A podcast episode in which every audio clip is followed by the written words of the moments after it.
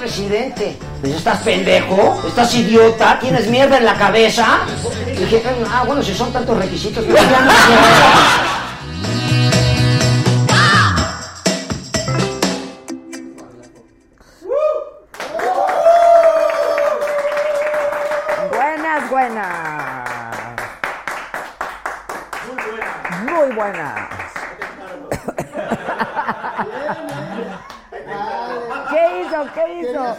¿Qué hizo? A fuerza quería salir. Hola, banda, ¿cómo están? Yo muy bien. Bueno, a ver, nada sorpresivo, ¿no? La verdad, a ver, que no iba a haber quinto partido. A ver, yo lo dije. de- Pues entre otras cosas, ¿no? Francamente, tampoco hubo sorpresas con lo de Andrés. O sea, la verdad es que todas las encuestas así lo traían. Pero ahorita platicamos. Bueno, pues el mundial ya se viene, ya, ya, ¿verdad? Ya, están empaqueando. Ya. Los 25 mil mexicanos deben de Bueno, por eso, a ver, los dos primeros, vamos a decir que nos regalaron dos primeros partidos padres y que celebramos y que, ¿no? La verdad, padre. Exacto, pero nada que ya no supiéramos, ¿eh? Que no iba a haber quinto partido, francamente se los dijo, ¿no? Bueno, tiempo contra Brasil, bueno. que no se ve, dicen. Ay, no es cierto. Y todos güerillos ahí. Ay, aquí mejor que se pongan a jugar al fútbol. ¿No? ¿O qué? O sea, francamente. otras cosas. Están en otras cosas. Pero bueno, lo de hoy sin duda es la jornada electoral del día de ayer. Que yo no sé qué piensen al respecto, pero estoy muy, muy, muy, muy orgullosa de nuestro país. La verdad. ¡Bravo a nuestro país!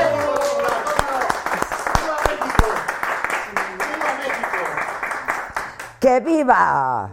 Porque saben que, a ver, la verdad es que más allá de por quién votó cada quien o sí o no, fue un ejercicio democrático increíble, sin precedente, en el que México demostró una gran madurez democrática, en el que todo fue pasando pues como tenía que pasar.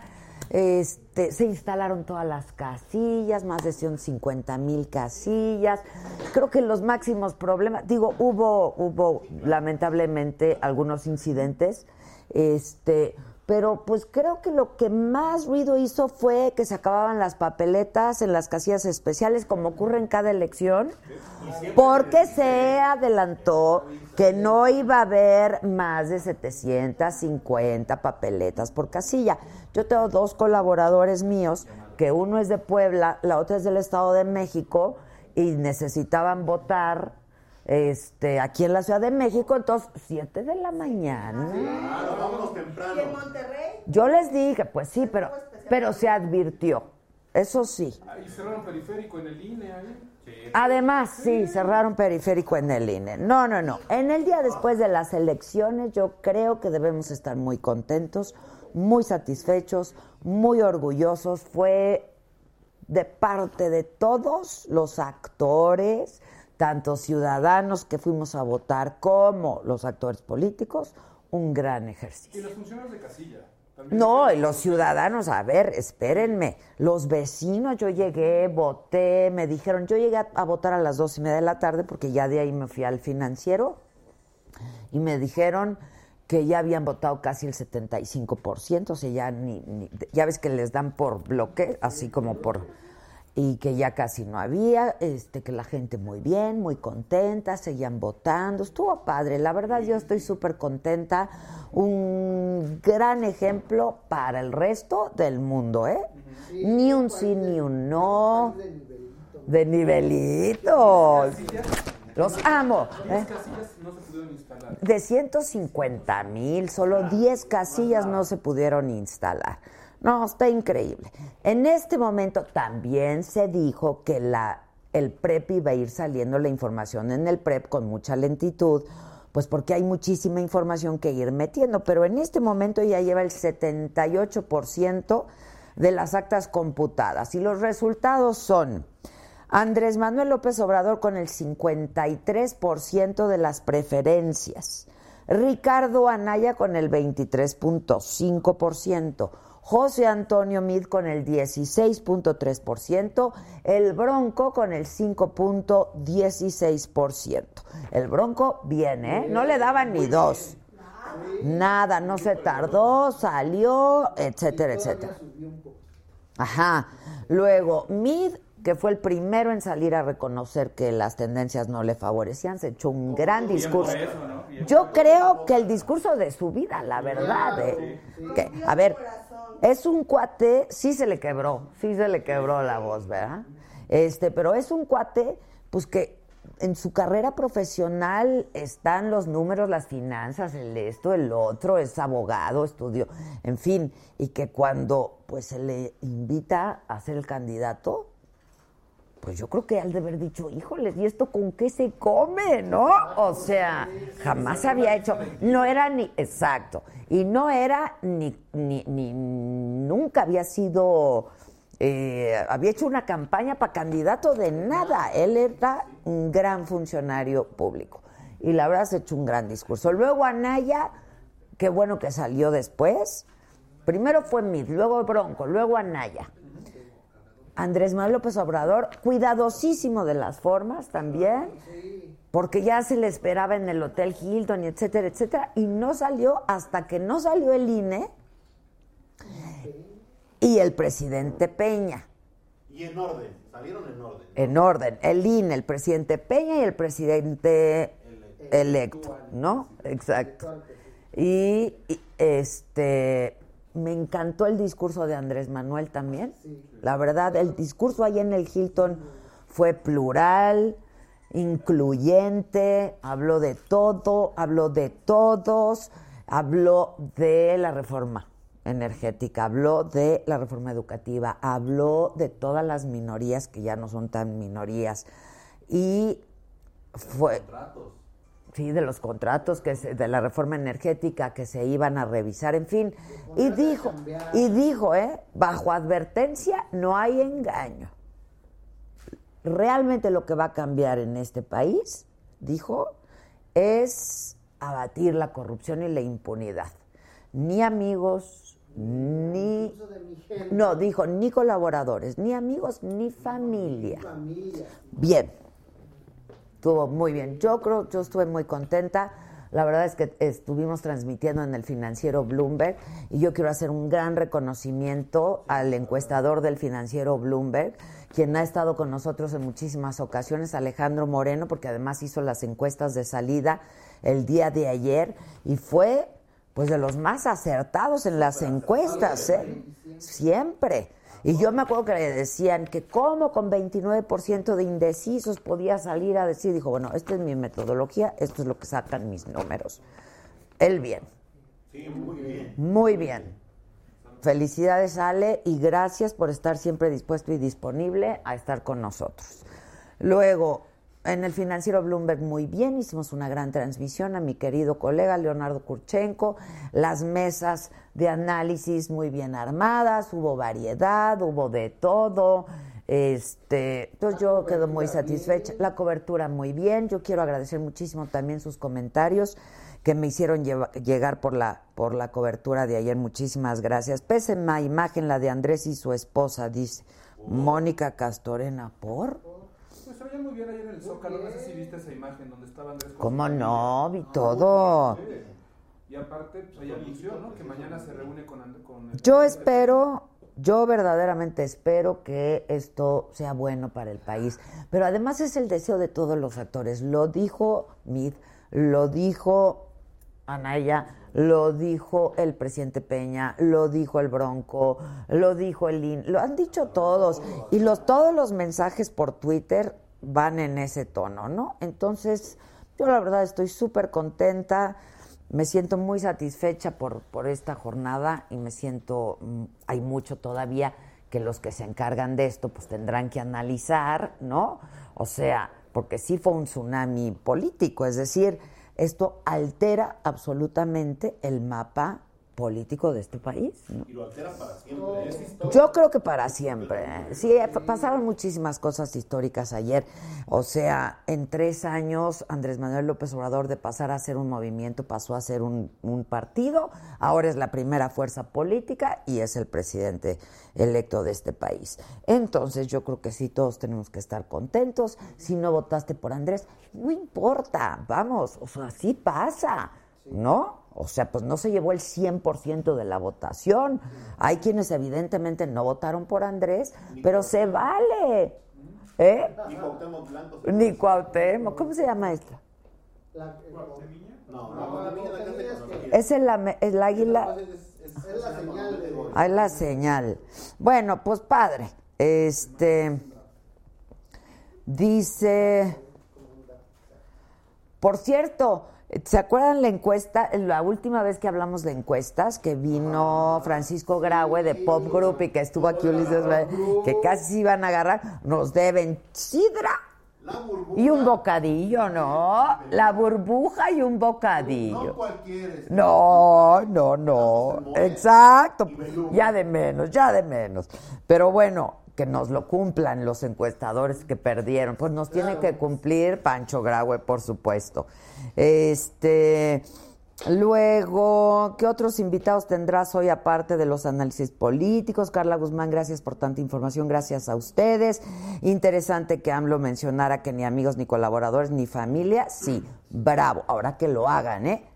Y para eso vamos a estar nosotros aquí siempre exigiendo, pues, ¿no? Es nuestro trabajo, pues. Y a ustedes todos como ciudadanos tenemos que hacer lo mismo. Ahora, a ver, si se confirman todas las tendencias que se reportan hasta este momento, Morena en coalición va a tener mayoría en el Senado, mayoría en la Cámara de Diputados. Y ganó. ¿Se acuerdan que había ocho gubernaturas y la del Distrito Federal, la jefatura de gobierno en disputa? Entonces ganó Veracruz. Cerrado estuvo Veracruz, ¿eh? Chiapas. Chiapas. Morelos. Esa fue 60%. Le ganó Andrés. 60% tuvo el cuau. Ese cuau. Y, la- y los memes de la Gali chilli chilli. Ay, sí. Chilli, chilli en la gali. Pero siempre te amé. Sí, estuvo increíble. Va- Sí, estuvo increíble, increíble. Luego, este, y la jefatura de gobierno de la Ciudad de México. Aquí en la capital obtuvo 11 de las 16 alcaldías. Acuérdense que ya no van a ser delegaciones, van a ser alcaldías. Luego, el PAN en coalición con otros partidos se llevó tres gubernaturas. Puebla de panzazo, ¿eh? Le ganó por poquitito a nuestro compadre Barbosa. este de Morena, ¿eh? Que iba a ser cojo rico. Exacto. ¡Ah! ¿Ves por qué no, ¿Ves por qué no queremos poner los micrófonos? Sí, no, no pongan, no pongan los micrófonos. Por amor a Dios, no pongan los micrófonos. Luego, este, se quedó, Puebla se quedó con Guanajuato, que ya lo traía, que el gobernador Márquez, pues la verdad es que ha hecho muy buen trabajo. Y Yucatán. Yucatán, ándale. Pero además, a mí siempre me decían, no, el PRI se va- es la única que se va a quedar el PRI es Yucatán. Yo les dije, pues le anda pisando los talones el PAN, ¿eh? Porque sí fue un gran candidato el del PAN. Ahí se- se- no funcionó el PREP, van sobre conteos rápidos, entonces todavía... Hay que ver, hay que ver que no acabe en tribunales, pues, digo, ¿no? Pero bueno, vamos a ver qué pasa. Luego, en su cuenta de Twitter, López Obrador confirmó que habló con Donald Trump sobre empleos, migración y mejorar seguridad. Dijo, años atrás ya le había dicho a López Obrador, Trump, dijo Trump, que en algún momento se convertiría en presidente de México. Y Justin Trudeau, el primer ministro de Canadá, también habló con López Obrador y coinciden en actualizar el Telecan. Presidentes de otros países también llamaron para felicitarlo y estrecharlas. Imagínense lo que ha de estar sintiendo Andrés Manuel. López. Ayer, Tantos intentos. pues la tercera es la vencida, ¿eh? Yo sí siento que en algún momento también se le quebró, ¿no? Sí, cuando dijo, mi lema es, este, primero los pobres. Ayer en el Zócalo cuando dijo, yo no les voy a fallar. Ah, sí, también. Estaba muy emotivo. No, la verdad estuvo bien padre. Y luego dijo que los, los quería mucho. Ah, sí. Y yo lo, no, les agradezco tanto cariño, pero yo los quiero más. Una cosa así, al final. ¿Los que no votamos por él No, pues la verdad dijo que, pues es que se vale, eso es parte de la democracia, o sea, supongo reconciliación. reconciliación lo dijo, así fue su discurso también, y eso hay que tenerlo muy presente todos, porque ¡Ah! y eh, hola de las ya de miren, a ver. ¿Qué? Antonio García, fiel rubio, bien dicho. ¿Eh? Feli Rubio. Ah, no sé de qui- quién es Feli Rubio. Este, Feli. Ah, dice Adela, tú muy bien ayer. Muchísimas gracias, Feli, te agradezco mucho. Eh, Imelda Berenice dice, el Cuauhtémoc ni político es madre mía. Mari López García, respeto los resultados a la gente que votó por Morena e incluso al partido, pero no me considero Morena. Ay, no todos lo somos, pues claro que no. Algunos que no votaron. Ahora, lo- así. ¿Quién? No, porque, ¿Qué quieren? ¿Qué quieren? Este, bueno, pues está padre sus comentarios, los agradezco muchísimo. Que, y de los artistas que estaban en la polaca, ¿quién ganó? Mayer. Mayer quedó. Sí, Mayer quedó. Que no en el Senado. Lili Telles también quedó en el Senado. ¿Quién más estaba? Que hagan el tenorio cómico. No, porque la oreja no quedó. No, la, la güereja. No alcanzó. La güereja no alcanzó. No, no alcanzó. Papiringo votó por ella. Pero miren qué bonito. Dice Mira Alfaro, a mí no me simpatiza AMLO, pero respeto a nuestro nuevo presidente. Bien. Esa es la actitud. Esa es la actitud. ¿Quién decía? Mal, pero estaba hackeado mi Ay, buenísimo. ¿Qué tal los memes? No, no, no, buenísimos. Buenísimos. Me, divor- me divertí muchísimo. Eh, La de la mamá de Luismi fue buenísimo. Y la de. eh, ya. Si, si vamos a hacer como Venezuela, yo así me imagino las cosas y unas güero, unas mujeres increíbles, guapísimas. La del avión presidencial se vende. Así, está bueno, estuvo muy bueno. Yo me divertí mucho con los memes. De pronto podía haber alguno. Capetillo, Adame. No, no quedaron, no. Seguirá con el broncolín. El broncolín. La gente debe de estar feliz en su lugar de origen y obvio primero los pobres. Eh, no les queda de otra de la pues así debe de ser, pues es la institución presidencial. No es que no quede de otra, o sea. Pero es otro rollo, a ver, ahí no hay presidente ya. La democracia, punto. Sí, ganó la democracia, ganamos como país, eso está padrísimo. Santa Escobar, muchas felicidades por tu premio en el Senado. Ah, es que sí, qué padre. A ver, dice, dice Raquel Escutia, ojalá nos calle la boca Andrés Manuel a los que no votamos por él. Pues sí, porque si le va bien al presidente, pues nos va bien a todos. Ah, yo agradezco muchísimo al Senado de la República que me dieron. Ah, mira, ahí está, muy bien. Eh, me dieron este reconocimiento, es la medalla Leona Vicario. Eh, yo lo agradezco muchísimo, pero además, pues la medalla Leona Vicario, Leona Vicario está considerada como la primera mujer periodista en nuestro país. Eh, entonces, pues yo lo agradezco muchísimo, estoy muy contenta. La verdad es que padres.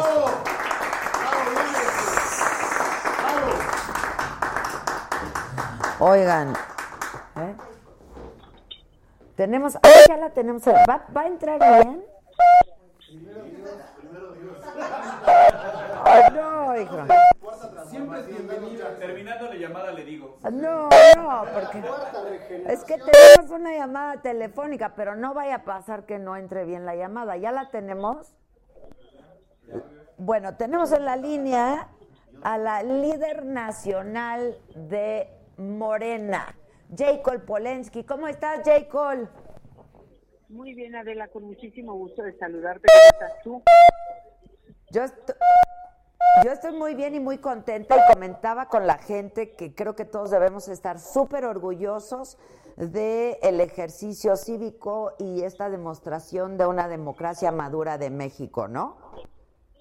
Yo estoy totalmente de acuerdo. Yo creo que fue extraordinario el momento en el que sale eh, Pepe Mid, creo que fue muy bueno. El mensaje del presidente de la República también fue muy bueno. Este, pues el reconocimiento eh, de la contundencia con la que gana Andrés Manuel. Creo que no daba para más, para opción para más, pero como habían se oían pues posturas un poco necias, a veces dudaba uno de, que pudiéramos tener algo así de civilizado y de avanzado, y creo que ha sido eh, realmente un, un ejercicio muy positivo para México. Sí, yo también así lo creo y debemos de estar todos muy contentos y muy satisfechos. Y ustedes hicieron una gran campaña, siempre lo dijimos aquí en redes, la verdad es que, ah, me gustó mucho eso que dijo López Obrador, que dijo benditas redes sociales, ¿no? benditas. a, mí me, a mí me encantó que le dio el reconocimiento a las redes de esa manera es algo extraordinario. Y la verdad es que Andrés en las redes tiene una gran cantidad de seguidores Nuestras redes son 100% orgánicas y es de verdad maravilloso el trabajo que hicieron para estar informando. Ahora viene pues la chamba, la chamba, pues todo este proceso de transición, este, y luego con lo que, pues con los grandes retos que tiene este país, Jacob. Efectivamente, ahora viene, pues lo único que estamos cambiando es el tipo de trabajo y este tipo de trabajo lo que plantea es que tenemos que tender puentes con todos, que tenemos que pues, trabajar con gobernadores, presidentes municipales, legisladores, obviamente en la transición con el gobierno federal, eh, para poder sacar adelante este, eh, al país. La reconciliación es una de las tareas más importantes y creo que en el tema y el trabajo de reconciliación estamos interesados absolutamente todos. Jacob, mañana, de hecho, eh, ya quedaron, y así lo anunció Andrés Manuel López Obrador, que eh, en la llamada que le hizo el todavía presidente Peña para felicitarlo por su triunfo, acordaron tener una reunión mañana a las 11 de la mañana, ¿no? Así es. Mañana se reúne. Dará inicio, supongo, a todo el proceso de transición. Así es. Yo creo que eso es de lo que se trata y seguramente desde ahí Andrés eh, repartirá tareas y trabajos a todos para poder avanzar sobre, sobre las tareas. ¿A qué hora acabaron ayer y cómo? Bueno, yo cuando creí que ya habíamos terminado en el regreso, era algo impresionante porque pasaba por Paseo de la Reforma y al pasar por el Ángel había tremendo festejo. No daban vueltas, fiestas, gritaban, cantaban, bailaban, una cosa impactante creo que la gente este, no se cansaba de, del festejo. Y hoy en la mañana estuvimos en un desayuno y toda la gente que encontramos en el restaurante, gente que venía de otros estados, pues también muy interesante porque habían venido solamente porque estaban convencidos de que Andrés iba a ganar y venían a acompañarlo al festejo. Eh, eh, ¿Tú estabas con Andrés en ese desayuno? No, no, no, nosotros teníamos un, desayuno totalmente aparte. Ah, ok, ok, pero se les acercaba la gente. Y la gente ya estaba dentro del restaurante, se acercaba, porque estábamos en el centro de la Ciudad de México, y gente se acercaba para decir que habían venido, que regresaban hoy a diferentes horarios, pero que habían venido solamente para estar con, para acompañarnos. ¿Tú qué harás? ¿Te quedas en el partido? Bueno, yo ahorita tengo que, seguir en el partido. En el partido tenemos congreso hasta el 20 de noviembre y bueno, pues hay muchas tareas que trabajar, entre ellas pues, establecer y darle a conocer a todos nuestros candidatos electos cuál es nuestro código de conducta, cuáles cuáles son los lineamientos de trabajo, los principios, los valores de Morena, que los tengan muy claros para que todos los sigan. Que lo dejó clarísimo. Oye, además se llevan pues carro completo, ¿no? Pues fíjate que yo creo que nos debimos llevar más la verdad es que las cosas que... No tienen llenadera, Jacob. No, pero el caso de Puebla es inaceptable. Sabes que se robaron las urnas, que espantaban a la gente que estaba en, en- en las filas para votar, que eh, hicieron de veras todo tipo de cosas irregulares, inaceptables. Entonces ahí no, no, yo no creo, si teníamos la- todas las encuestas, le daban el triunfo a, a, a, a Barbosa y de repente donde veían que más fuerza tenía Barbosa se iban y se robaban las urnas con todos los votos, pues no, no es algo que se puede dejar así. Yo Van a hacer algo, ¿no? ¿Se va a ir a tribunales? Claro, vamos a hacer una denuncia y ir al tribunal. Se va- van a presentar una denuncia. Claro, por supuesto. En Puebla, ¿no? Es el, es el único caso. Pero todo lo demás, de la muchas gubernaturas, la Cámara de Diputados, el Senado de la República también, J. Cole. Así es. Vamos a ver, donde haya habido alguna irregularidad, sea presidencia municipal, diputación local o federal, o como es este caso de Puebla, que es el más importante, que es una gubernatura, por supuesto que no vamos a, a dejarlo así. Ellos no pueden pensar que Morena, porque tenga mucho triunfo, va a aceptar que le arrebaten en una forma ilegal lo que también es un triunfo de Morena. Oye, no te veo desde la elección en el Estado de México. ¿Te acuerdas que te invité a la transmisión ahí en el financiero Así Bloomberg? es. Así es. Oye, me- encantaría que te dieras una vuelta por aquí, eh, que tenemos nuestro programa todos los días en vivo en nuestra plataforma y que pues vinieras a platicar mucho más, mucho más amplio de todo esto, ¿no? me va a dar muchísimo gusto. Tú invítame y yo te comparto pues todas las experiencias, las cosas interesantes y simpáticas, los momentos eh, difíciles, los alegres que convivimos y que seguramente a, a todo tu público le debe interesar. Te, te echo un grito entonces. Gracias y felicidades a todos. Gracias Adela, gracias a ti y nos mantenemos en contacto. Ya estás. Gracias, Jacob. Un abrazo, muchas Un abrazo. gracias. Igual, bye. Bye. Que no se oía muy bien. Bueno, pues es que es el problema que tenemos cuando, cuando son llamadas telefónicas, pero sí hay que invitarla y que nos platique, ¿no? ¿Qué es lo que pasó detrás de él, no? Que todo el mundo queremos saber. Sí, está bueno. ¿Que ¿Cómo se llama? Jacob Polensky, pregunta Imelda. No, que le diga que no. ¿Quién? Fuera el staff por chafas. No, ya.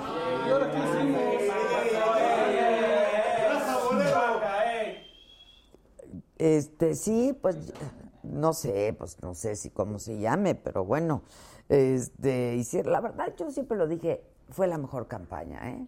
Eso sí, sin duda. Este, no tienen llenadero, quieren Puebla, pues se va a ir a tribunales, que es lo que yo decía, la verdad.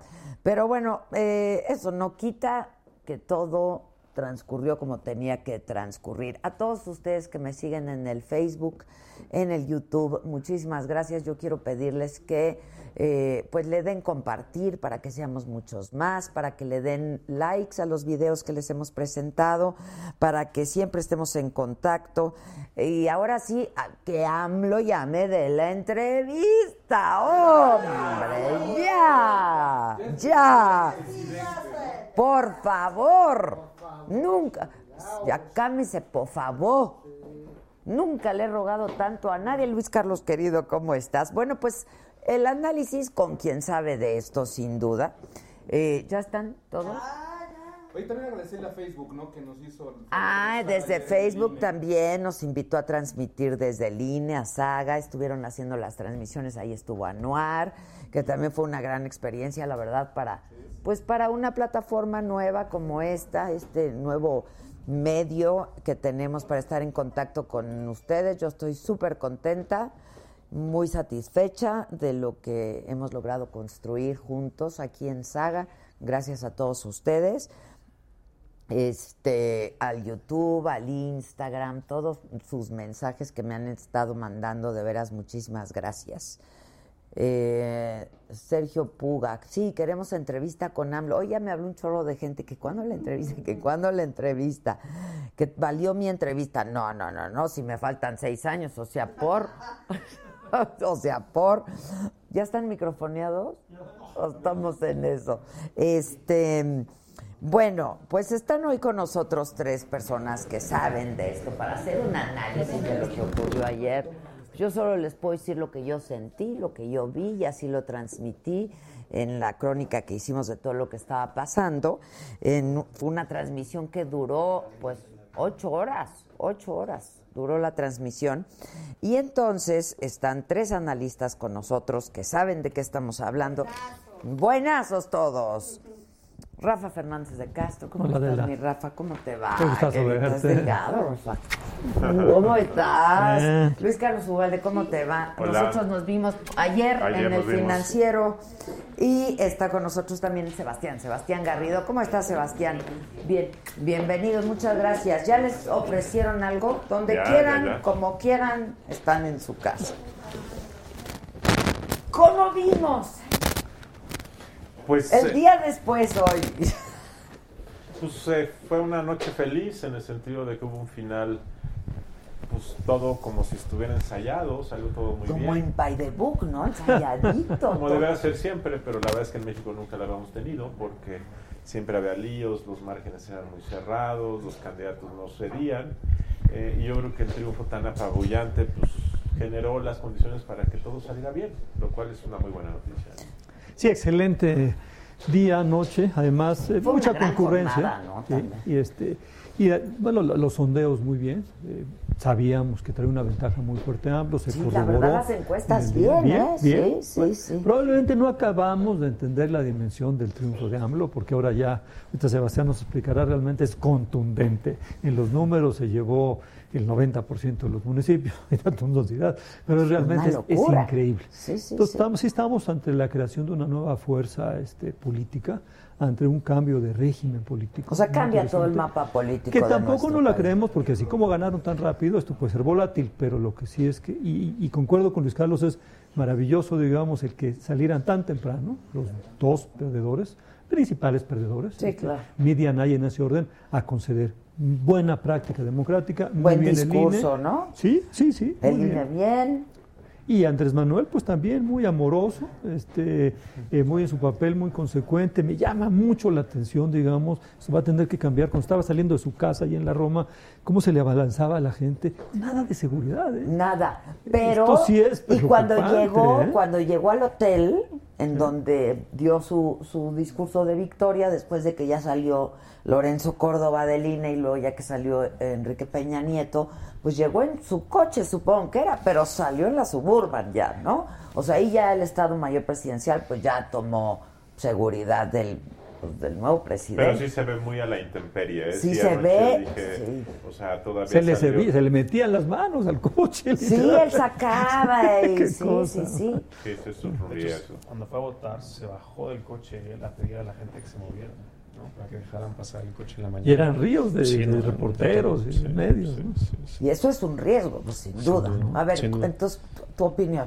A ver, yo digo, coincido, me da mucho gusto que por fin tengamos una elección como esta, ¿no? Donde además el INE siempre hace bien su trabajo, lo hizo en esta ocasión como en las elecciones previas, pero en esta, en esta en particular no hay dudas por la magnitud del resultado. Y es, es histórica por muchos casos, ¿no? Porque gana alguien que intentó llegar a la presidencia tres veces, lo hace por un margen que nunca había ocurrido en la etapa moderna de nuestro país, y, y además la distribución geográfica de su fuerza es impresionante gana algo así como 80% de las casillas, gana 80% de los municipios, gana más del 90% de los distritos del país eh, eh, y gana 31 de los 32 estados. Es una cosa brutal. Sí, brutal. A ti como presidente del IFE en su momento, pues no te tocó una cosa así. Te tocó todo lo Todo contrario. lo contrario, Luis Carlos. No, pues es que en esa elección eh, justamente fue, lo, lo- eh, fue, fue en mitad, 35-35, el norte estaba con eh, Felipe Calderón, el sur estaba con eh, Andrés López. Obrador, eh, y entonces justamente lo que ayer que yo veía que salió José Antonio Mida a las 8 o 10 de la noche, que por Uf. cierto, para mí su mejor momento como candidato fue, Fue ayer. Qué bruto, qué buen discurso, qué bien lo Sí, sí, dijo, bien escrito, bien dicho, bien todo. Espléndido, espléndido. Yo Yo me acordé-. Yo me acordé que en ese momento, hace 12 años, eh, empezaban a salir los presidentes de los partidos, pero para decir yo gané, yo Sí, gané, sí, y empezó sí, el pleito.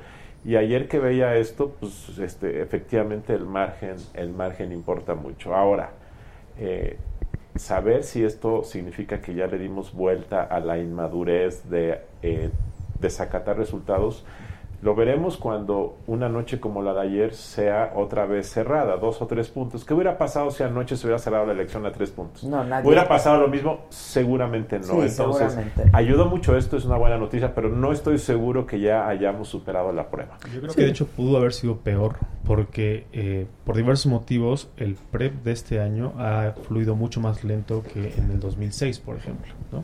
Entonces, Porque hay que- mucho más insumo, mucha más Ah, información. Porque hay muchas más casillas que tienen que procesar más elecciones por la casilla única y también porque cambiaron la manera de contabilizar las coaliciones, ¿no? Entonces ahora es mucho más complicado para los funcionarios de casilla procesar lo- los votos.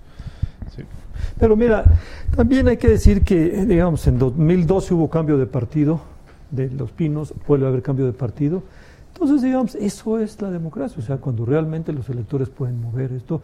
Eh, cuando regresó el PRI eh, hace seis años, pues todo el mundo especulaba en ese momento que era un PRI que se vol- volvería a quedar muchos años. No, ayer lo aniquilaron.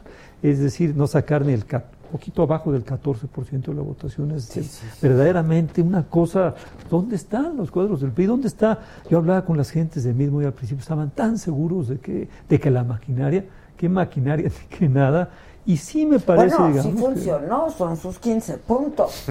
bueno, ¿No? O sea, Eso capaz la maquinaria operó para otro candidato. También pudo haber sido. También pudo Que haber vieron sido. el resultado adverso y prefirieron trabajar para alguien más. Finalmente, muchos periodistas se sienten más cerca de Andrés Manuel López Obrador que de mí. De mí, de un candidato incómodo por el PRI, un tecnócrata con las con credenciales impecables, este, un gran servidor público, no hay que negárselo, pero tecnócrata. Sí, y sí, nos fue bien recibido por la base del PRI, se tardaron mucho en cambiar al presidente. Y además, yo no sé, Luis Carlos, y ustedes, pero yo lo que veo un poquito desde lejos es que lo más importante en las variables, es, eh, en qué explica este triunfo arrollador del observador es, yo diría dos cosas. Primero, la buena campaña que él hizo, inteligente. gran campaña, ¿eh? Eso Gran aquí campaña. lo dijimos muchísimas Pero veces. segundo, Y que- muy mala de los otros. Hubo una hay como una especie de trampa por el segundo lugar. Tenían tantas ganas de llegar al segundo lugar por el famoso voto útil Es que la se única vez hicieron en mi vida que pedacitos. alguien ¿eh? se mata por el segundo Entera el lugar. segundo O sea, lugar. No manches, pues vas por el primero, ¿no? Y esta ingenuidad de que iba a funcionar 2006 en 2018 fue un gran engaño. Del miedo. O sea, pensar de que el miedo, cuando López Obrador, sus negativos habían bajado mucho. Entonces muchos estaban todavía, el sábado yo veía chats y redes sociales donde la gente desesperada, ¿quién va en segundo lugar? Porque Sí, ahora sí, sí, el sí. voto útil.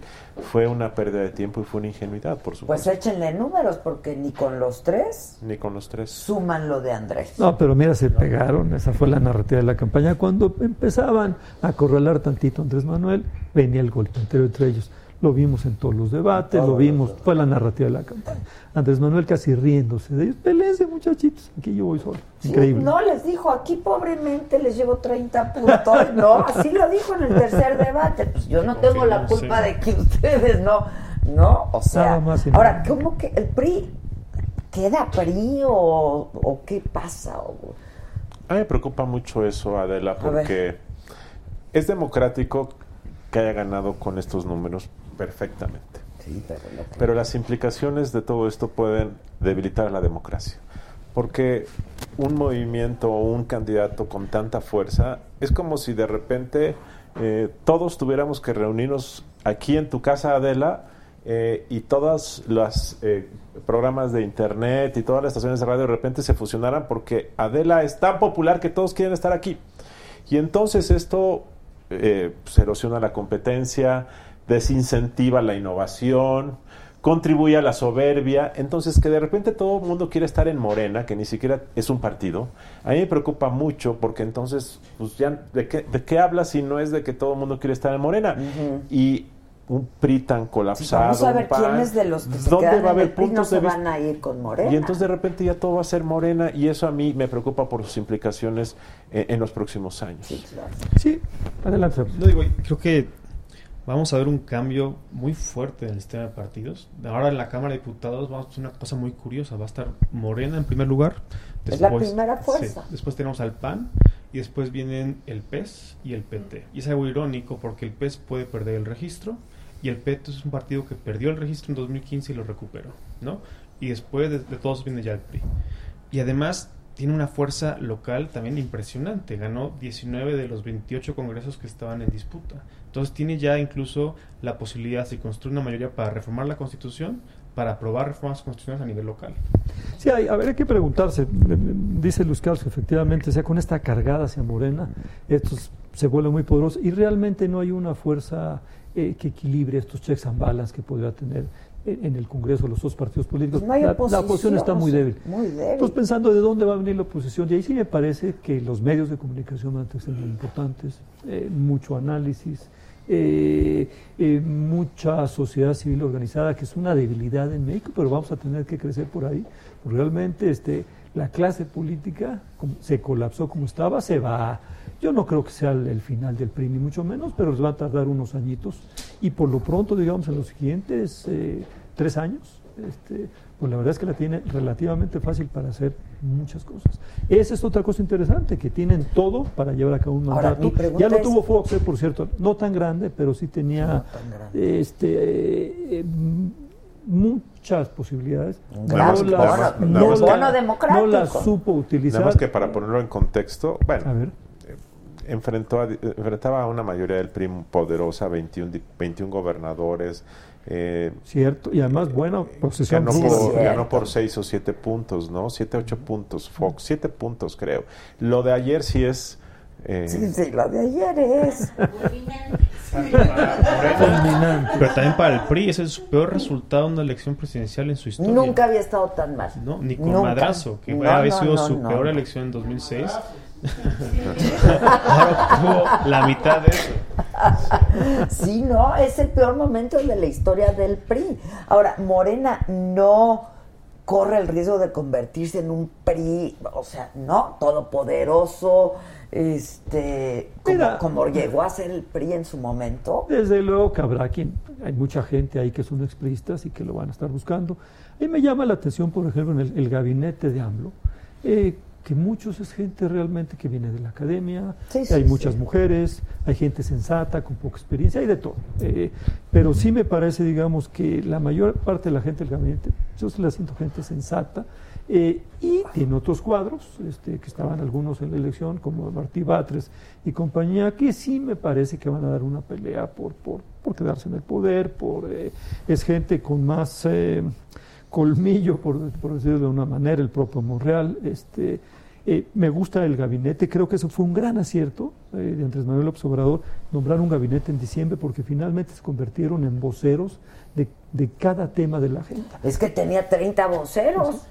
la verdad. Ahora, Morena corre el riesgo de acabar siendo muy semejante a los otros partidos. Yo no veo que vayan a ser un parteaguas de un partido moderno. Es un partido que tiene una base clientelar.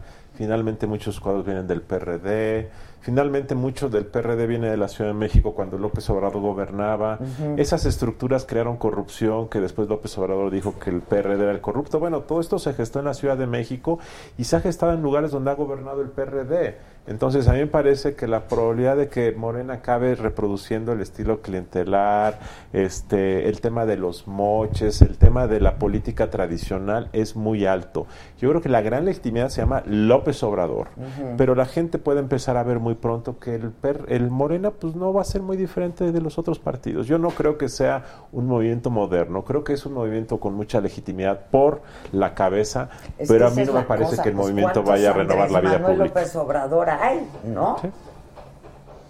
Sebastián. Mira, eh, acuérdate la, cómo Lula en Brasil llegó a ser en un momento dado, era así, digamos, era visto como Dios, no solamente en Brasil, sino en el mundo realmente, y, y- y cómo está acabando Brasil. Entonces, ahí- aquí me parece, digamos, que va a ser muy importante que realmente tenga algún estratega ahí, hablo, que pueda capitalizar esto. eh, para el bien, no solamente su partido, ¿A para el bien de bien? México. ¿eh? Marcelo. Y yo no veo como ¿A gran estratega. Pues es el, es el ingeniero Romo, ¿no? El, el estratega que se les conoce, pero no sé si realmente dé para tanto, porque realmente aquí, es decir, tienen un mandato fantástico. Sí, qué mandato. Ahora, ¿cómo Que van cómo traduces con el todas programa las de gobierno? expectativas? Eso yo no lo entiendo. No, yo tampoco. ¿Cómo le van a hacer? Porque además hay muchas que no son claras, ¿no? O sea, y además para las Son que... contradictorias, cosas que dijeron en la campaña, entonces sabemos qué parte de lo que se dijo se va a cumplir. Como por ejemplo... Pues uno, un, un claro, digamos, caso es del aeropuerto, el nuevo aeropuerto de la Ciudad de México. Al principio estaban en contra, luego están a favor, ahora depende de una reunión que tendrá mañana con el presidente en Los Pinos. Y creo que hay varios otros temas más que no me queda claro que en realidad vaya a empujar esta otra idea de descentralizar la administración pública, ¿no? Y que enviar a las secretarías a diferentes partes del país. A distintas... Eso va a ser un fracaso, ¿eh? Eso va a ser... Esa es una es prerrogativa del presidente, porque ¿no? depende Sí. de él. Sí, eso depende. Hay de cosas él. que lo van a hacer popular y que son fáciles de hacer. Vender el avión presidencial. Es que eso es muy popular. eh, abrir, la- abrir los pinos para que sea un parque cultural. Eh, aumentar la dotación a la gente de tercera edad. Pero, por ejemplo, esto que se comprometió de centralizar la Secretaría de Estado a todas las ciudades del país, eso va a ser un fracaso estrepitoso. Dos, este, ¿Va a reducir ser la... más costoso, creen?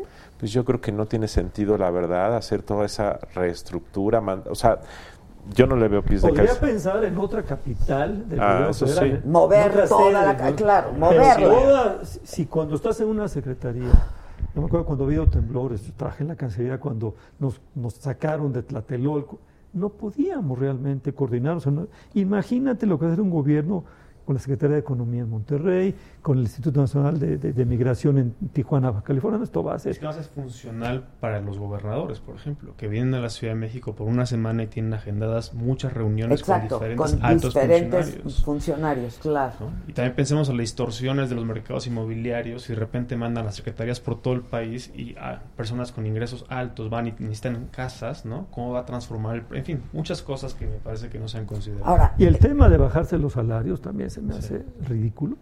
Eh, sí, a lo mejor hace 10 años el salario de un secretario de Estado, de un servidor público era bastante alto. Este, ahora están de la media para abajo internacional. Eh, no ha habido. Y la verdad de las cosas es que, digámoslo abiertamente, eso incentiva la corrupción. Una gente que no le alcanza. O sea, ¿cómo un secretario de Estado no va a pero tener. sí lo los incentiva. Yo ya, mira, Bueno, ya, ya, ya no sabemos. o sea, pero- ha rebasado esto, esto, esto ya rebasó Sí, cualquier sí. cosa, lo de la corrupción. ¿no? O sea, no es que, oye, este, Pero no necesariamente el liderazgo eh, moral de AMLO va a bajar la corrupción si no hay realmente todas unas estructuras y todos unos incentivos para esto. Luis Carlos lo ha estudiado muy bien. Este, efectivamente cuesta muy caro hacer una campaña este, a nivel local muchas veces y entonces hay que apurarse a robar porque hay que cambiar muchas cosas, hay que, hay que acabar con muchas cosas de la, de Otra la cosa que va a pasar, Adela, que va es un riesgo. Digo, hay cosas muy buenas y yo creo que estamos aquí para decir que todo salga bien, pero estamos hablando de riesgos. que Ahora que decía Sebastián de cuánto ganaron en ayuntamientos, presidentes municipales, de todo tipo, ¿eh? buenos, malos, regulares. eh, Sí, yo creo que hay mucha gente pues que no sabemos ni quién es, que de repente va a ser gobernador o va a ser alcalde, y ahí te pueden estallar gente que no tiene ni idea. No estoy diciendo que con el PRI o el PAN la hubiera más, tan, no la hubo, que ve cuántos gobernadores tan corruptos tuvimos. Eh, pero ahora a Morena le va a pasar y le va a pasar pronto porque pues Morena hace cuatro años no existía, entonces abrieron la puerta de la casa y pues, todo el mundo era bienvenido porque había que llenar Sí, candidaturas. claro. Y Entonces ahora que ganaron tanto, pues entonces de repente vas a ver gente que no tiene idea gobernando y abusando del poder en algunos casos. Sí. Y también la dinámica va a ser otra, ¿no? En- hasta este momento era ganar. A partir de ahora es ejercer el poder y cada quien va a tener una agenda diferente. Algunas veces se va a alinear, otras veces va a ser muy diferente. Va a ser muy interesante ver. Bueno, pues ya ayer estaban hablando de posibles presidenciales. O sea, todavía no. no está cañón. Pero así es la democracia. Mira, yo veo una cosa interesante. Peña Nieto tuvo con Felipe Calderón una transición muy organizada, muy pacífica. Me parece que se repetirá otra vez. De todo el mundo está apuntando, eso- eso va a ser muy importante. Dos temas en que veo muy complicado, digamos, porque López Obrador prometió resolverlos de la noche a la mañana. El primero de ellos es la inseguridad. Mira, la verdad de las cosas es que esto para arreglar Acapulco te llevas una generación, para arreglar Tamaulipas. No, no, las cosas están verdaderamente es el tejido social, eh, las instituciones de procuración de justicia, es demasiado lo que tiene que haber. Cuando empiecen a enterarse ahora en la transición de todo lo que hay. Y el otro ¿no? tema que le va a ser mucho más difícil de lo que le empieza es la relación con Trump. Ya sé que yo, hoy- ya- yo quería que, que ya tú, por sé que supuesto, se hablaron todo- y que se apapacharon. Espérate tantito, ¿eh? Porque Trump se las gasta solos. O sea, lo que Trump significa es que no te puedes relacionar personalmente con él. Todo el diseño institucional mexicano era, y lo habíamos logrado, de tomar las decisiones con la Casa Blanca. Y los últimos cuatro presidentes antes de Trump fueron realmente muy cercanos a sus contrapartes mexicanos. Desde Bush 41 hasta Obama 44, pasando por Clinton 42 en número de presidente y Bush 43. Íntimos de sus Contrapartes. mexicanos. Y de repente eso se rompe por la mitad, se hace añicos, insiste Peña Nieto a veces en ver a Trump, me parece, espero que no insista AMLO, porque le va a ir mal, ese hombre radioactivo, ese hombre le gusta los madrazos, ese hombre le gusta ¿Qué tendría, este, qué- qué- ¿Cuál tendría que ser nuestra postura? Como, aprovechar la descentralización del sistema político estadounidense ir con el gobernador de California, ir con el gobernador de Illinois, ir con el alcalde de Los Ángeles, sí, ir al Congreso de los Estados Unidos, porque hay muchos centros de poder en Estados Unidos, y olvidarte de la Casa Blanca, porque no este tipo, entre menos, mejor. Vamos a ver, va a ser fascinante observarlo, porque también se sabe que López Obrador es rudo con sus enemigos, es rudo a la hora de la batalla, no, no, no, no se deja fácilmente. Peña Nieto es un, es un político que no resiste un abrazo, que no resiste, resiste ser afable, y con Trump hay que ser un cabrón. Ahora, yo creo que ya hablando otra vez de lo que va a pasar, yo creo que mañana que se van a ver en Palacio Nacional Peña Nieto y López Obrador, pues la verdad es que es una fotografía que yo creo que va a ayudar a cerrar heridas. Yo creo que A va la a ser. reconciliación, como yo, dijo yo él, creo ¿no? que va a ser Sí. una luna de miel los próximos tres Le meses. tiró muy buena onda Andrés Sí, a sí. Peña en su discurso, muy buena onda. Y entonces yo creo que eso va a ayudar a que todos los, los seguidores de Andrés Manuel a veces en redes sociales son muy agresivos. Eh, y yo creo que esa, esa banda debe relajarse, ya ganaron, y tener un tono, yo creo que esta imagen de mañana puede ayudar a que todo el mundo se relaje, tender puentes, y yo creo que de aquí a diciembre todo va a fluir bien. Eh, ya veremos en enero o febrero cómo van las cosas, pero yo creo que ese es un buen inicio del proceso de transición. Ahora, Y si además llegaran a concluir el Tratado de Libre Comercio de América Norte, que puede ser, Estados Unidos ya lo dijo. Eso Se- sería buenísimo se- para empezar que, la que cerraran el paquete, que se fuera a las próximas legislaturas, sería fantástico. Eso, además le mete candados a Andrés Manuel en términos de política macroeconómica, ¿no? Este, Así es. Entonces sería, y, y de veras que, que se puede dar, ¿eh? Eh, si es que el dedo tuitero de Trump. Sí, siempre corremos ese riesgo, Rafa. La política doméstica, ¿no? Que le obligue a, También, Sebastián, a cambiar el foco. Ahora, este, va a ser bien interesante cómo, pues, cómo se vaya dando. Por ejemplo, ayer eh, mencionó a Marcelo Ebrard en política exterior, en la transición. ¿Te, te hizo sentido, por Sí, hace ejemplo? sentido porque Marcelo, hay que acordarse que es egresado de Relaciones Internacionales del Colmex. Este, es un- eh, Vivía. Vivió un Aquí no perdonan una, eh, perdón. Este, Una disculpa. me imagino que ha mejorado su francés, tiene un buen Claro, inglés. claro, ha mejorado el Y francés. sí, y digo, y es un tipo que se las trae, Marcelo, es un tipo de, de control, es un... Este, La verdad es que Marcelo Ebrard quiere ser secretario de gobernación, gobernación. pero en la segunda mitad del sexenio, porque sabe que el inicio hay muchas trampas y por lo tanto no quiere absorberlas. Yo creo y que no hay- se quiere desgastar su No, imagen tan porque rápido. es el que viene, pues sí, bueno, al menos así. Yo creo así lo veo, ¿no? sí, puede Así ser. es. ¿Ustedes creen que todos los que propuso en diciembre para el gabinete van a llegar? Ya dijo que no. Y además, bueno, pues o ya sea, se- de gabinete dijo que iba a hacer algunos cambios. Pero yo creo que van a procurar que la mayoría Sea, sí llegue. yo también Pero yo creo. creo que dos o tres quizá no, no sea, porque a lo mejor, además algunos, por ejemplo, Rocío Nale, que fue propuesta secretaria de Energía, ganó ayer una senaduría. Bueno, la misma Olga La Sánchez misma Cordera. Olga Sánchez, porque este, ganó senaduría En y, es- su intención, ¿no? Su intención ¿El original Senado? era el Senado. la ¿Quién inicial, sabe? Porque sí. la Secretaría de Gobernación le debe hacer ojitos, ¿no? Sí. Está y- increíble, sería la primera mujer en, Ahora una- va a ser una Secretaría de Gobernación Gobernación. distinta porque le van a sacar seguridad pública. Le van a sacar seguridad afortunadamente. pública. Entonces, digamos, vas a tener mucho presupuesto, digamos, en seguridad pública Eh, no sé si se va a quedar Arturo Durazo, pero en todo caso... No lo mencionó ayer. me Alfonso Durazo. Alfo- Alfonso Arturo Durazo. fue un jefe de policía muy, de muy mala Este, Estás viendo la- la serie de Luis Miguel. No, hombre, no, no, no, no, no, no, no. No, me traicionó el, el- el- acuérdate que Arturo Durazo era el jefe de la policía. Por de eso es que Ah, ha sido claro, personaje. Bueno, para que veas que no lo he visto. Ha sido personaje. Pero aparte personajazo. la fama. Ah, mira, Según ¿sí? la serie. Sí, según la serie, Ah, claro. estoy ¿Y out, qué tal, qué tal, qué- viste la actuación de ese cuate en la serie? Qué bárbaro, buenísimo, de Durazo. Véanla, véanla, véanla. Ahora, otra cosa que parece que se antoja que es muy difícil que ocurra y es lo que a muchos los tiene preocupados, es de muchos subsidios que ha hablado Andrés Manuel. Este, pues de dónde va a sacar la lana, ¿no? Este, si la saca además se la va a acabar, ¿no? Sí, de- dicen ellos en su equipo que van a ser graduales, que no va a haber problema, pero efectivamente yo creo que están sobreestimando el ahorro de combate a la corrupción. En Andrés Manuel hay una postura que él cree que hay un cajón que dice corrupción y entonces si no te gastas el dinero te lo ahorras. Pues, lo que si es un gobierno más honesto no de repente vas a encontrar miles y miles de millones de pesos. Eh, yo sí creo que van a ser reasignaciones de presupuesto, pero va a ser insuficiente. Entonces, yo creo que si hay un riesgo en el año 2, quizá no, en- no de un inicio, y no de repente. Y si de repente Estados Unidos entra en recesión o se sale Trump de NAFTA o de repente las cosas no funcionan bien en la economía, esa caída de la economía puede hacer que de repente Se te quedas sin lana y entonces... Mira, Adela, no vamos a saber de qué es- está hecho Andrés Manuel Hasta, hasta, que no haya venga la primera crisis. una ¿no? fuerte. Ahí vamos a saber. Y si fuera económica es realmente, entonces sabe porque, porque ahí sí se ponen las cosas complicadas. Eh, eh, este es, digamos, es- esto fue, digamos, el- el- el- lo malo de Peña, que cuando llegaron las crisis, este, pues, pues no creció, se, se achicó, hay que decirlo abiertamente.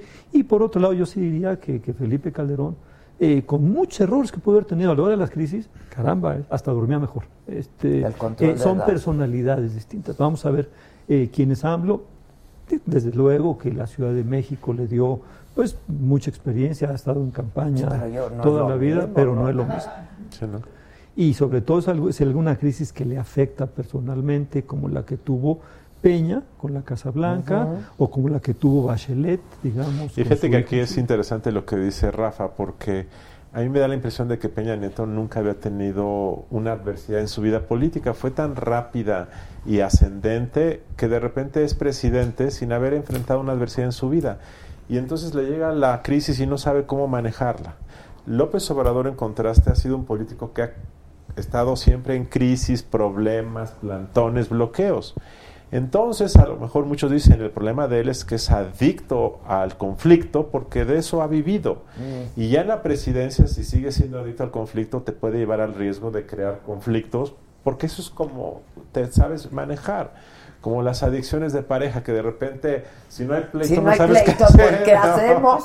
Entonces, este es, este es un tema que son dos personalidades diferentes y este y que entonces eventualmente. Yo creo que cuando venga la primera crisis y los medios lo empiecen a criticar a Andrés Manuel es donde se ponen feas las cosas porque empieza a buscar culpables empieza a decir que quién tiene la culpa y ahí, ahí es donde lo vamos a A conocer mí en el tema justamente del liderazgo me preocupa mucho, Adela, eh, y hablando de las crisis, uno, digamos, de las cara- características más importantes de un líder para poder resolver una crisis es que sea un líder que pueda tener la capacidad de recibir y procesar mucha in- información. No veo claro en esto Andrés Manuel Obrador, o al menos como candidato, no sé si era su estrategia en los debates, pero francamente nos demostró mucha pobreza, digamos, de, de- Discursiva, de- dices, o analítica, de información. Eh, cuando le preguntaban qué con Estados Unidos, siempre decía la economía interna, hay que acabar con la corrupción, la mafia del poder. Yo sé que, no- que- que era un eslogan, yo sé que él estaba, digamos, eh, no arriesgando, pero yo no lo he visto realmente, no lo sé, porque no es lo mismo ser, digamos, el gobernador de la Ciudad de México, ser el presidente de este país. Y ya de este país, digamos, en 2018. Un país moderno, un país cada vez más internacionalizado, más global. Él no lo sabe, va a tener que viajar enormemente y no va a tener remedio. Y se va a tener que acostumbrar a ir a muchos lugares. Pero no le gusta. Yo no creo que sea un Pues la presidencia moderna le va a exigir y lo va a tener que hacer. A Felipe Calderón le chocaba, pero se tuvo que acostumbrar y más le vale que le vaya gustando a Andrés Manuel porque es el sino de las presidencias modernas. Muchas reuniones, casi una al mes, va a tener que hacer una salida, porque México es la treceava, catorce economía del mundo. Y como están las cosas en el mundo, ni modo que nos quedemos aquí en el rancho, ¿no? No, no, Pues se no, puede. pues no. No se puede. Vamos a ver. Esperemos que, eso que siga saliendo. ¿Tú qué crees? Pues tengo dudas. Tengo dudas en ese tema. En fin, varios más. Yo tengo mucha incertidumbre de lo que va a pasar. Por ejemplo, pues para eso Digamos- estás aquí. un, tema, un tema que en particular me preocupa, me preocupa es el de, el de la educación, ¿no? Eh, en varios frentes. Uno que afectaría directamente donde yo trabajo, digamos, es si de repente hay este crecimiento eh, sustantivo en la obligación de tener matrícula, que entiendo que hay una preocupación porque más jóvenes puedan estudiar y la comparto, pero hay que entender cómo podemos hacer para que beneficie al país. Y el otro es esta idea de echar para atrás la reforma educativa. ¿Va a poder hacerlo? ¿Va a querer hacerlo? ¿En qué medida? ¿Qué implica eso? Implica darle de vuelta a la sección 22, por ejemplo, de la CENTE, el poder que perdió a partir de la reforma. En fin, un montón de cosas que vale la pena discutir. ¿no? Sebastián tiene poder para hacer casi cualquier cosa. Sí, tiene muchísimo. La reforma Sí. educativa, si la quiere echar, se la va a echar. Cambiar la constitución, punto, como quiera. Mira, ahí el tema que están diciendo es la evaluación de los profesores, y están diciendo que, que no es lo mismo evaluar un profesor en, en Monterrey, Nuevo León, que en, que, en, eh, que en la montaña, en Guerrero. Vamos a ver, pero sí, o sea, la reforma Que educativa... tiene razón, pero ya es un discurso viejo, ¿no? O sea, Sí, porque- esos visos populistas preocupan, sí, porque son visos populistas. Así es. Este, yo creo que el otro día alguien que, bueno, no, lo dijo en televisión, creo. eh, un, un ex colaborador de él dijo algo en televisión ayer. Dijo, López Obrador tiene muy pocas ideas, pero las tiene muy claras. Tiene do- pi- piensa en tres o cuatro cosas, no, lo demás no le importa. Y dice, pero es muy buen ejecutor esas tres o cuatro ideas. Entonces, no va a dedicarse a reunirse con el gabinete, no va a tener un, un mapa de planeación global, va a tener tres o cuatro prioridades. La tercera edad, las becas para jóvenes, eh, el revisar los contratos petroleros y dos o tres cosas. Y punto. Y va a estar sobre eso, sobre eso. Nada más que efectivamente la presidencia de repente te puede sacar un tema que no estaba en tu agenda y pues tienes que atenderlo. ¿no? No es malo, digamos, si tiene tres o cuatro prioridades, Exacto, ya yo- esa se dedica, exacto, yo porque también el creo en problema vez de es, es muy 27 y difícil no logras no ni una. saber este, jerarquizar y, y- y justamente este, eh, ahí es el tema del estratega, ahí es el tema realmente, eh, cuáles son las tres o cuatro cosas que van a definir su legado. Claramente una tiene que ser la política social, este, no cabe duda que en eso tiene que mostrar algo distinto, este, porque eso ha sido su sino de siempre Y político. primero los pobres, Este, o sea, ayer lo así es, dijo, así es. ayer lo dijo. Y la verdad es que lo que haga en ese sentido va a estar bien hecho. No Pero va a ser insuficiente, ¿sabes? Porque Bueno, es siempre de es tal insuficiente. tamaño el problema que va a ser insuficiente. Entonces, a mí me preocupa la expectativa de la gente, ¿no? Pero lo que pasa es que esas son de las cosas que hace feliz a la gente muy rápido, porque tú puedes duplicar al doble eh, las dotaciones para el programa 70 y más.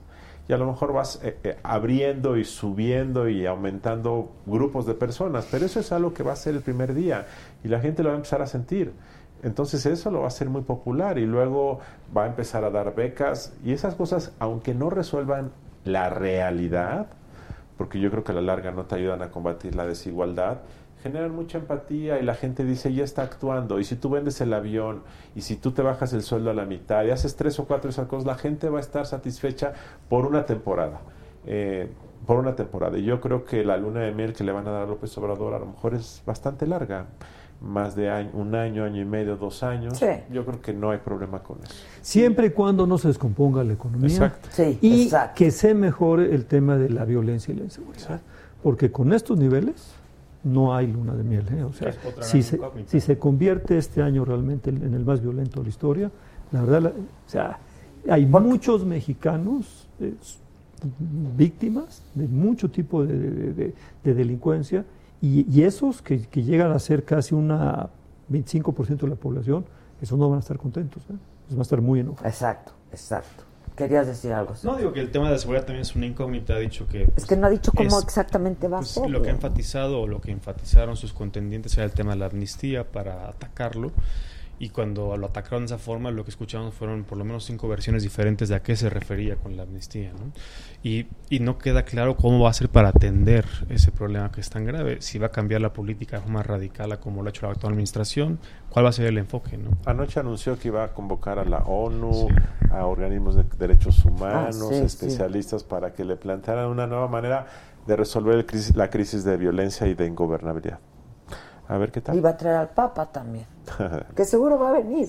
Y, y yo creo que eso es bueno para México. Es México le gusta es- cuando le viene el encanta Papa. el Papa y este Papa. Claro.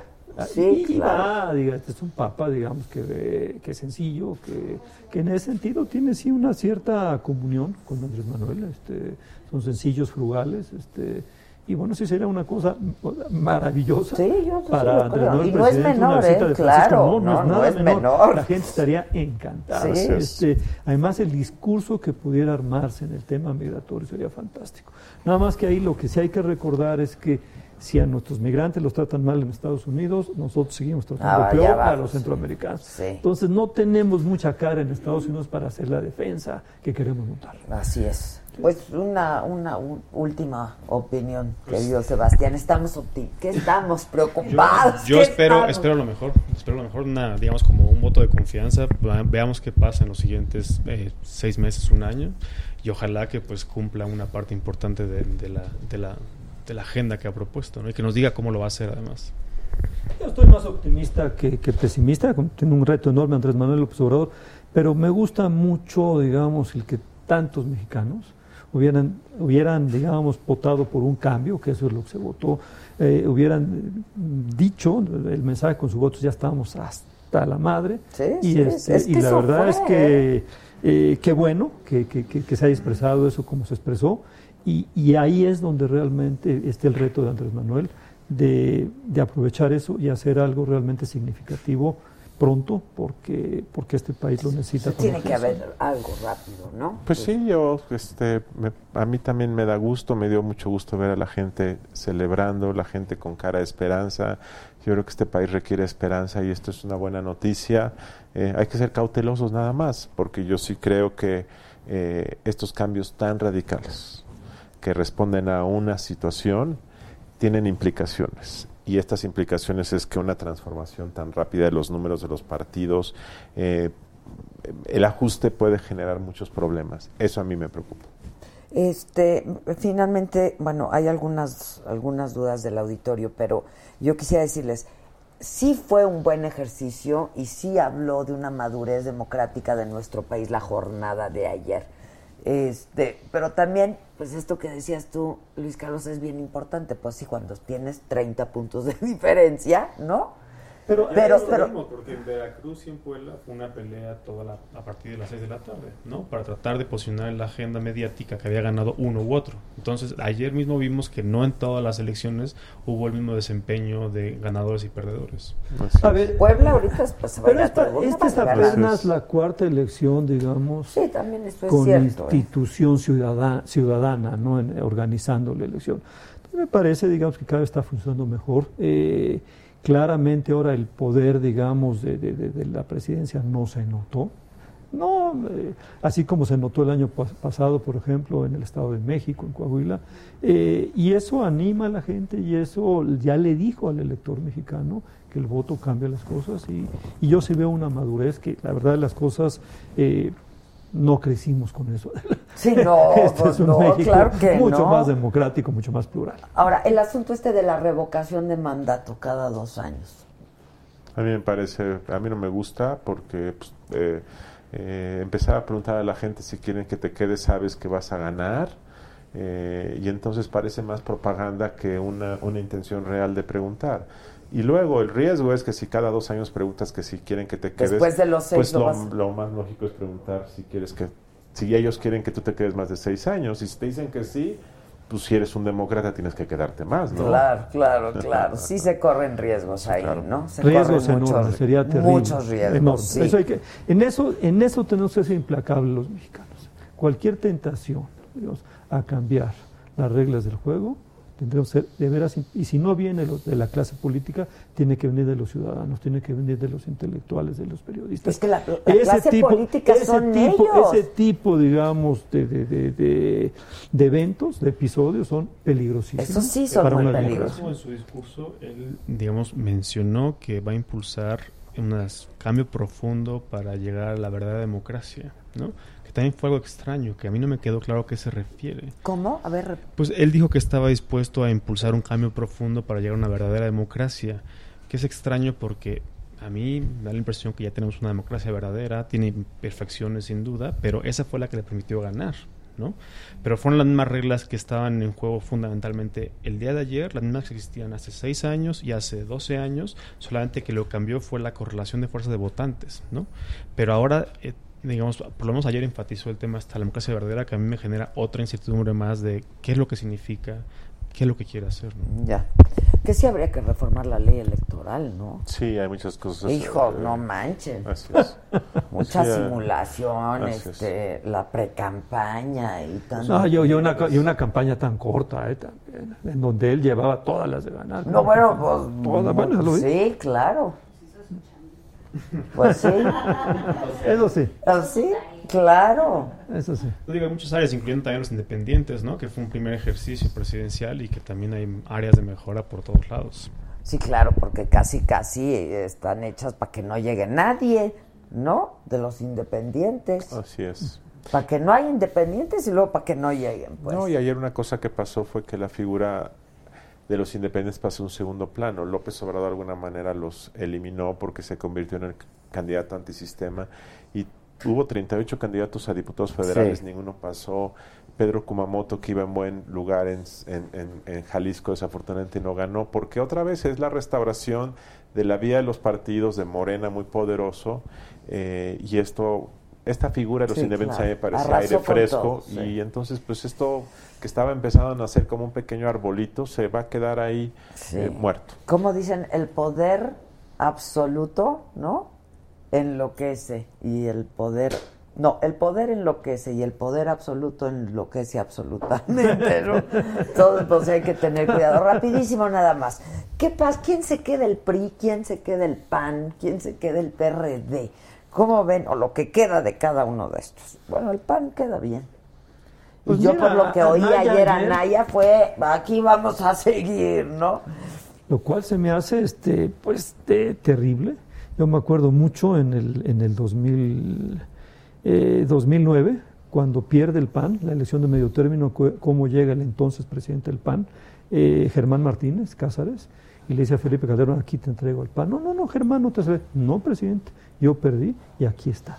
Eso se me hace ¿Qué consecuencia. es lo que yo hubiera esperado de Ricardo Anaya? Decir gracias y irse a su casa. Pues Pero su ayer lo que dijo es que se va a quedar. que se va a quedar. Y Es eso yo creo que va a crear mucho conflicto al interior del PAN porque mucha gente con razón dice, él fue parte del problema. Claro. El PRI. Una incógnita. No sé quién va a querer tomar ese paquete, porque sí es una posición súper complicada para levantar el partido. A Ah, diferencia de 2006, donde tenían todavía mucho poder local, ahora están en una situación eh, difícil. Sí. Sí, no la tiene fácil y, y- y me imagino que también el que la tiene dificilísima es el PRD. El ¿eh? PRD. Aunque ganó buenas diputaciones gracias a la negociación que hizo con, porque me parece que solo les hubiera ido mucho peor. Sí, mucho Este, La peor. coalición le ayuda, este, eh, pero por otro lado, pues, pues los de Morena, ahí sí, al PRD no lo quieren nada. Nada. y se la han ganado a pulso. Sí, Entonces vamos a claro. ver Esa ahí. relación este, va a ser interesante. Muy interesante. Gracias. Pues yo les agradezco mucho que nos den luz allá donde nosotros no la tenemos y que nos ayudan a entender todo esto. Luis Carlos Ugalde, muchas gracias. Gracias, Rafa Adela. Fernández de Castro. Gracias, Adela, qué ¿Te preocupa verte. la relación internacional? Claro. Muchas gracias, Gracias sí, a yo lo sé. Hay que hacer algo de la frontera sur, ¿no? Y de la frontera norte, que Ese tampoco está también, sencilla. Te espero en San tampoco. Diego pronto. Ya estás, ya estás. Y muchas gracias a ustedes por su atención y compañía. Los espero mañana, 7 de la noche, como siempre, aquí en la saga. Cumpliendo apuestas. Ah, mañana van a cumplir sus apuestas, la burbuja mañana. Es que los encue- hubo encuestadores que super ¿Sí? perdieron, entonces van a cumplir su Perdieron apuesta. más que el PRI. Sí, perdieron más que el PRI, que ya es decir mucho. Muchísimas gracias, gracias, Gracias. gracias. Nos vemos mañana. Luego.